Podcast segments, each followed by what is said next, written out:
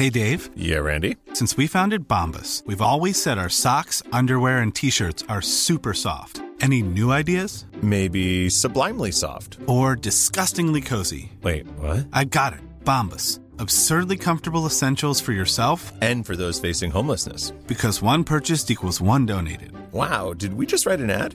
Yes. Bombas. Big comfort for everyone. Go to bombas.com slash ACAST and use code ACAST for 20% off your first purchase. ¿Buscas la verdadera felicidad, hermano Sol? ¿Y qué tiene que ver esto con la atención plena, hermana Luna? Soy José Miguel Villauta y esto es Otro Público, el podcast de los que se portan bien.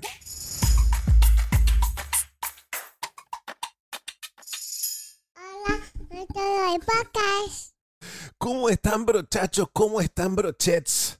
Yo aquí feliz porque creo que hoy día les traigo el secreto para la verdadera felicidad. ¿Qué te creí? y es un secreto súper simple. Vamos a hablar de por qué tenemos que estar presentes. Para que así, cuando el universo pase lista y el universo diga José Miguel Villauta, yo levante la mano y yo diga presente universo, aquí estoy. Hoy día vamos a revisar las ideas principales de un libro que se llama La Guía del Monje para la Felicidad, A Monk's Guide to Happiness, de Helon Thupten. El libro explora la búsqueda de la verdadera felicidad a través de la meditación, pero ustedes no me digan, José Miguel, que lata un capítulo de la meditación nuevamente, déjate de hablar del tema. pero no, porque el libro va mucho más allá. El libro básicamente dice que uno medita que la atención plena se practica cuando uno está concentrado en aquello lo que está haciendo, cuando uno está presente. Es por eso que el autor destaca cómo la mente moderna se distrae fácilmente. Y si nosotros estamos presentes, nosotros podemos reconectar y nosotros podemos encontrar nuestra paz interior. ¿Qué cosas vamos a aprender el día de hoy? ¿Cómo encontrar la verdadera felicidad? ¿Cómo afecta la distracción moderna a nuestra paz interior? ¿Y por qué es esencial la atención plena en nuestra vida diaria? Es un bien equipamiento en nuestro podcast educacional del día de hoy. Ideal para comenzar el fin de semana. Hace tiempo que no teníamos un programa jibiento, jibiento, jibiento así. Así que me voy a poner mi sombrero de gurú chanta, de Charles Manson chanta. Pero antes de comenzar, quiero recordarles que mi Instagram es José Miguel Villauta. Pónganme en sus favoritos para que no se pierdan nada del contenido que les estoy haciendo. Estoy absolutamente on fire trabajando en el podcast, haciendo los reels de Instagram. Así que para que no se los pierdan. Y número dos, el capítulo del podcast este es totalmente familiar, está pensado para que ojalá lo escuchen con sus hijos adolescentes y se pongan a conversar. Los que quieren escuchar idioteces y cosas de adulto, váyanse a escuchar el otro capítulo que les subí el día de hoy, que no entrega nada de valor. El resto quédese acá, porque esto de encontrar la verdadera felicidad está extremadamente bueno, así que partamos inmediatamente con el libro.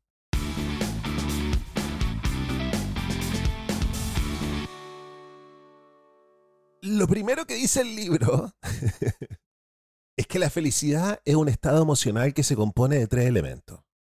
Primero, un sentido de plenitud donde yo me siento completo en el momento presente. Segundo, al estar anclado en el presente, yo evito distracciones, yo evito pensar en el pasado y evito pensar en el futuro. Y tercero, un sentido de libertad que nos aleja de emociones negativas y que nos aleja de deseos perturbadores. Eso es la felicidad. Entender estos componentes es crucial para buscar la felicidad de manera efectiva. Ejemplo. Cuando nosotros estamos felices, nosotros no deseamos algo, nosotros no deseamos un nuevo dispositivo, nosotros no deseamos un mejor trabajo. Estamos felices como estamos. Y si nosotros estamos anclados al presente, nosotros evitamos pensamientos como, oye, ojalá yo no hubiera dicho eso, oye, ¿qué va a decir ella la próxima vez que me encuentre con ella? No tratamos de revivir el pasado, no tratamos de anticipar un futuro. Eso nos da libertad emocional para ser felices. Es por eso que antes de buscar la felicidad, es fundamental entender qué es, ya que necesitamos saber qué es lo que estamos buscando. ¿Qué vamos a ir a buscar entonces cuando salgamos a buscar la felicidad? Vamos a buscar este sentido de plenitud que me da el estar presente. Como estoy presente, no me distraigo con el futuro o el pasado y tengo esta sensación de libertad. Eso es la felicidad, esto es lo que nosotros vamos a ir a buscar. ¿Qué es lo opuesto? ¿Qué es la infelicidad? Si la felicidad es plenitud, la infelicidad es incompletitud. Si la felicidad es estar presente, no distraído, la infelicidad es ausencia. Y si la felicidad es libertad, la infelicidad es cautiverio. Esta incompletitud surge por nuestros deseos de encontrar la felicidad afuera de nosotros. Yo no soy feliz conmigo mismo, sino que soy feliz si es que me compro la Thermomix. Ahí voy a ser feliz. Soy feliz si me dan este aumento de sueldo. Ahí voy a ser feliz. Este enfoque es súper problemático porque pone nuestra felicidad en manos de factores externos. Además que la satisfacción que nosotros obtenemos cuando compramos cosas, cuando obtenemos cosas, es efímera.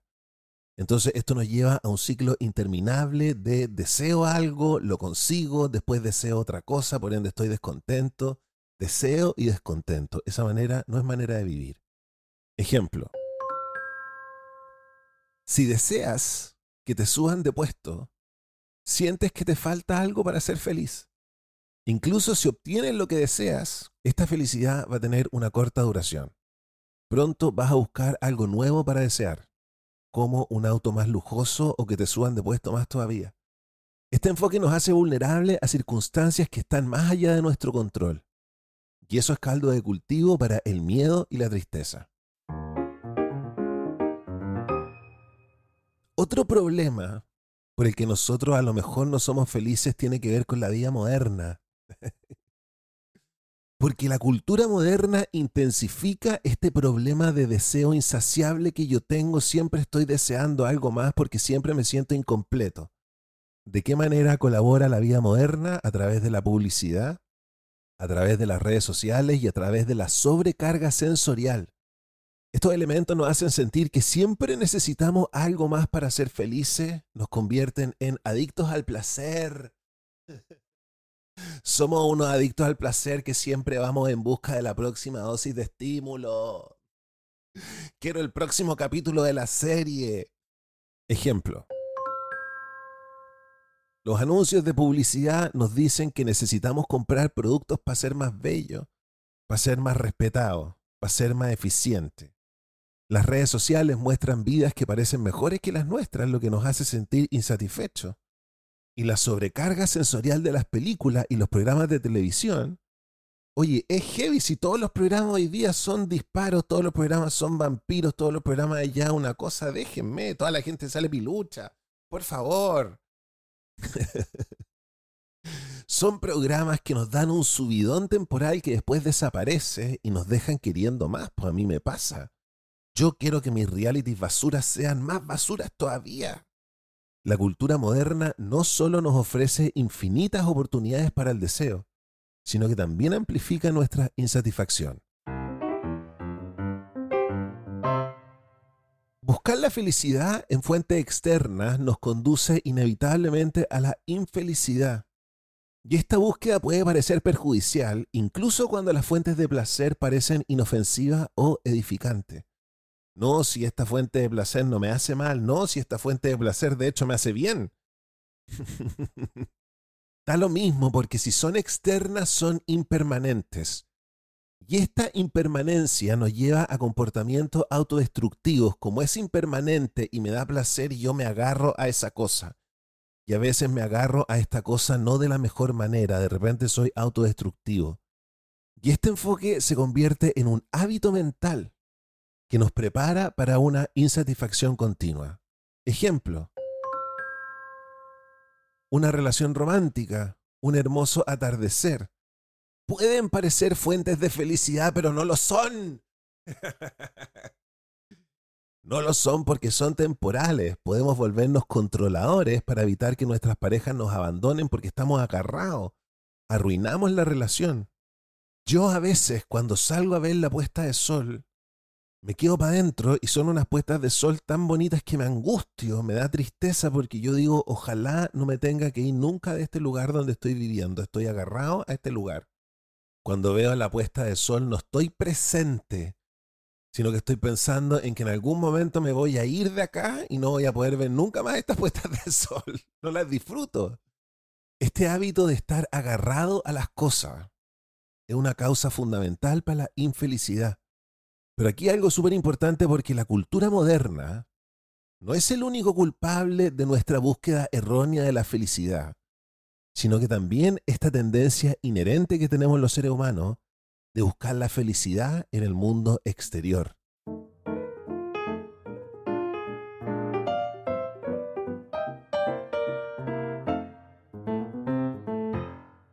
La infelicidad surge finalmente cuando nosotros intentamos agarrarnos a algo, intentamos agarrarnos a una experiencia.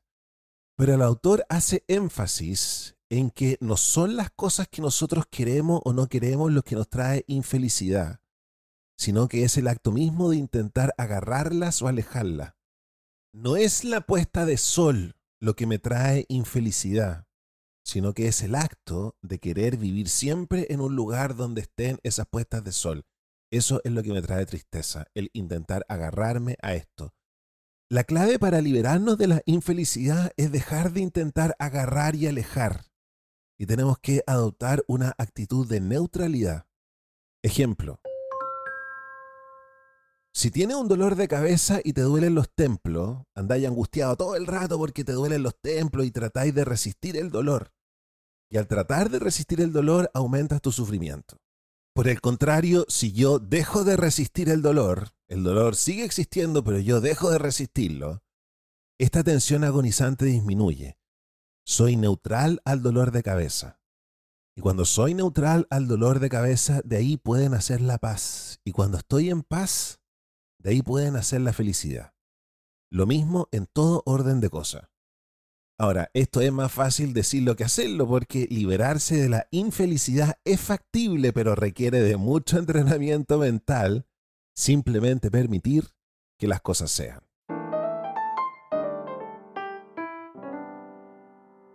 Para evitar las trampas de agarrar y alejar, necesitamos desarrollar la habilidad de observar las cosas de manera neutral. Y la meditación es una forma súper poderosa de desarrollar este superpoder. Muchas personas malinterpretan la meditación como una simple liberación del estrés. Me voy a poner a meditar porque sabéis que he tenido un día horrible. Pero el objetivo real de la meditación es ayudarnos a ser felices incluso cuando nosotros no estamos meditando. Ejemplo.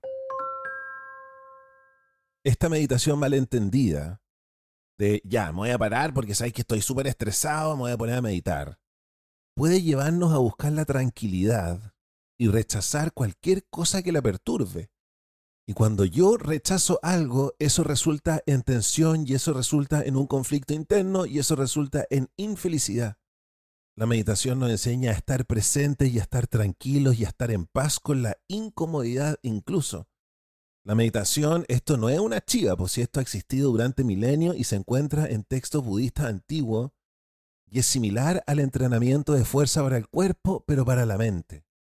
La meditación no solo es un escape temporal del estrés, sino que es una forma de entrenar nuestra mente para enfrentar la vida con una actitud más neutral.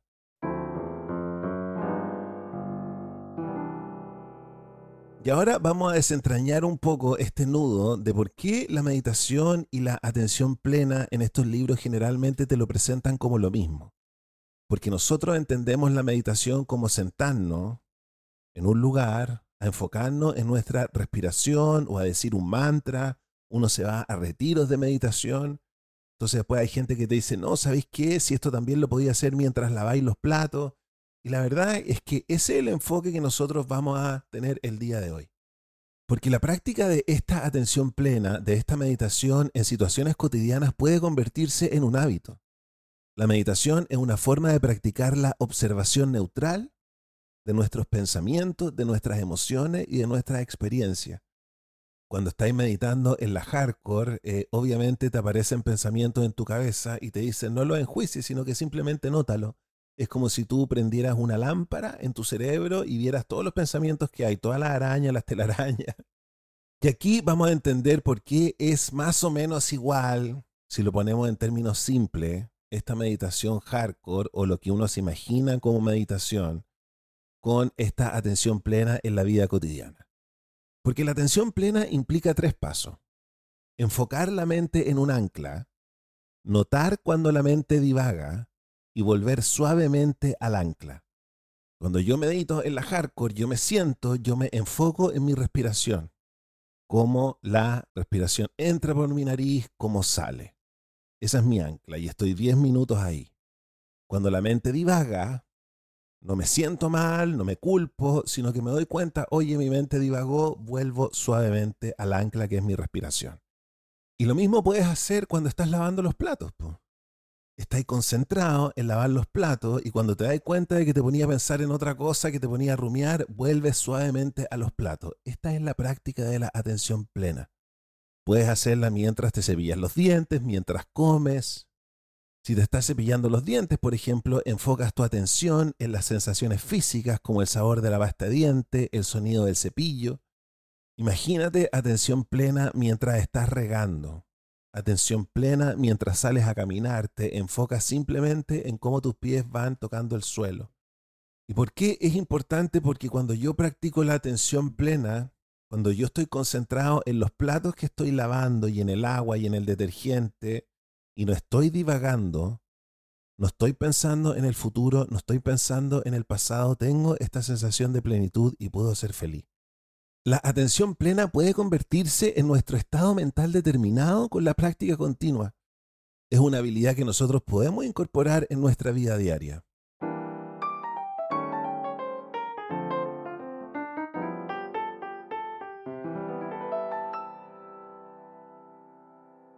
Y para terminar la revisión de nuestro libro el día de hoy, de las ideas principales de nuestro libro, ser consciente de cómo nosotros practicamos la atención plena es crucial. Y una de las cosas que tenemos que entender es que que la mente divague no es un fracaso. Cuando yo elijo mi ancla y mi ancla es la respiración y estoy 10 minutos y de repente la mente se me escapa, no es un fracaso, po. De hecho, es una parte esencial del proceso de la meditación, porque yo digo, ah, ¿por qué mi mente se escapó? Me puse a pensar en que mi mamá esto y esto otro. Ya, pensamiento, como si fueras un auto y yo estuviera mirando la carretera, voy a ver cómo te alejas. O pensamiento, te voy a tocar con una pluma y tú te vas a reventar de manera muy suave. Eso es ver mi pensamiento de una manera súper impersonal y verlo de manera neutral. Entonces, cuando la mente divaga, eso es algo bueno. Además que cuando la mente divaga, yo puedo volver. Eso es la definición de entrenar. Y otra cosa súper interesante, para mí, por ejemplo, que yo generalmente meditaba con esa aplicación espectacular que es Headspace, yo me acostaba y cerraba los ojos, porque en la meditación guiada te dicen cierra los ojos, pero este autor dice que no hay que cerrar los ojos cuando uno medita. Tampoco hay que escuchar música tranquila y tampoco hay que escuchar con un audio, es decir, con esta aplicación. Esto puede ser contraproducente porque el objetivo es meditar en cualquier lugar, no depender de algo externo, no depender de que la situación sea una situación apta para meditar. Yo debería meditar en cualquier parte. Y claro, pues si medito con los ojos cerrados, tengo que estar en un lugar donde me sienta seguro como para cerrar los ojos. Ejemplo, Muchas personas se sienten frustradas cuando están meditando y su mente divaga. Piensan que han cometido un error y no es así, pues ya les expliqué. Entonces tenemos que tener una actitud súper amable y súper compasiva hacia nosotros mismos porque puede ser súper beneficioso para que nosotros pongamos en práctica esto de la atención plena. El objetivo de la meditación no solo es ser consciente durante la práctica de la meditación hardcore, sino que también en la vida cotidiana. Y tiene que ser algo a lo que nosotros podamos acceder en cualquier momento y bajo cualquier circunstancia. La atención plena no es solo una técnica, sino que una forma de vida. Y el objetivo final es llevarla a cada momento de nuestra experiencia.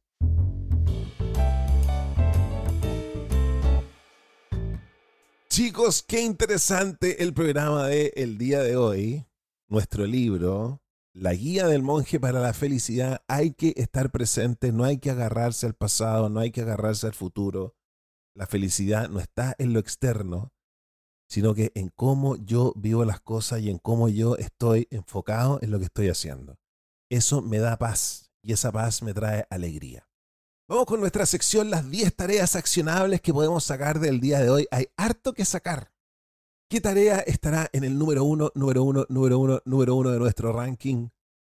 En el número 10, evita cerrar los ojos o escuchar música tranquila durante la meditación para no depender de condiciones especiales. Número 9. Practica la meditación en momentos específicos del día para hacer de la atención plena un hábito. Número 8.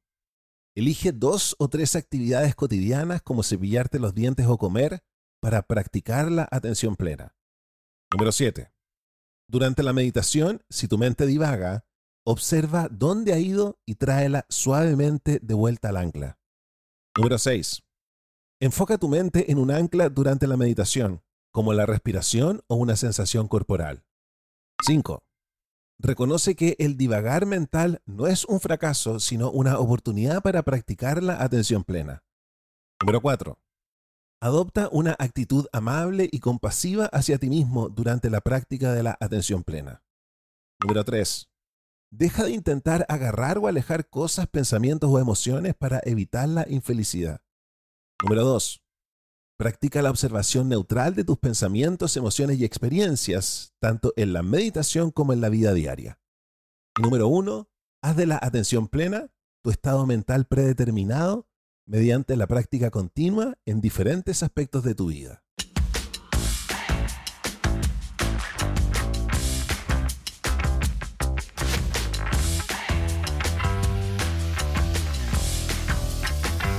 Vamos ahora con nuestra sección Deporte y Cerebro, donde estamos aprendiendo cómo el deporte puede ayudarnos a salir de la depresión.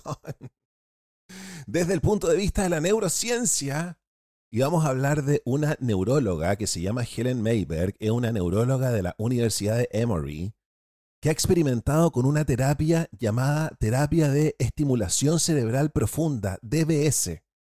Te estimulan el cerebro para tratar la depresión severa te insertan un electrodo en el córtex subgenual. Se libera a los pacientes de un bloqueo mental que les impide pensar con claridad y actuar. Pónganme el electrodo inmediatamente. ¿Dónde hay que ir? ¿Por qué no lo hacen en la clínica? ¿Cuánto cuesta? La DBS tiene como objetivo reactivar la corteza prefrontal. Acordémonos que es el centro de las funciones ejecutivas. La corteza prefrontal integra las señales cognitivas, emocionales. Un funcionamiento defectuoso de esta región atrapa a las personas en pensamientos negativos, por ende te estimulan la bola. Eso es una de las cosas que hace Mayberg. Lo otro que hace ella, lo otro que ella estudia, es comparar la eficacia de los antidepresivos con la terapia cognitivo-conductual y operan de diferentes direcciones. Miren lo interesante. Ambas modifican la actividad en el sistema límbico para sacarnos de la depresión pero los antidepresivos comienzan a funcionar en el tronco cerebral y avanzan hacia la corteza prefrontal, mientras que la terapia cognitivo-conductual lo hace al revés. Ambas aproximaciones tienen limitaciones para tratar la depresión y requieren tiempo para mostrar resultados significativos. Pero John Ratey, en su libro Spark, que estamos revisando en nuestra sección Deporte y Cerebro, dice que el ejercicio físico ofrece una intervención de doble vía es decir, va para los dos lados al mismo tiempo. Así como los antidepresivos iban para un lado y la terapia cognitiva conductual para el otro, el ejercicio es para los dos lados al mismo tiempo. Y también es similar a esta terapia del electrodo. Un solo episodio de ejercicio puede mejorar significativamente la función ejecutiva según investigadores alemanes. Al igual que la terapia del electrodo, el ejercicio activa la corteza prefrontal y permite un enfoque racional para abordar los problemas emocionales. A diferencia de los medicamentos antidepresivos, el ejercicio afecta la química de todo el cerebro, no solo de algunos neurotransmisores, sino que de todo el cerebro. Entonces restaura la señalización de todas las vías de los pensamientos de tu cabeza. Y además te proporciona una gratificación instantánea y sirve como primer paso para la recuperación mental el ejercicio no solo reactiva la corteza prefrontal, sino que también afecta al tronco cerebral, eso genera energía, eso genera motivación. La actividad física es un potente agente de cambio, reprogramando la corteza prefrontal y permitiendo una perspectiva más positiva. Tanto la estimulación cerebral profunda con este electrodo como el ejercicio físico ofrecen enfoques efectivos para combatir la depresión al activar la corteza prefrontal y mejorar la función ejecutiva.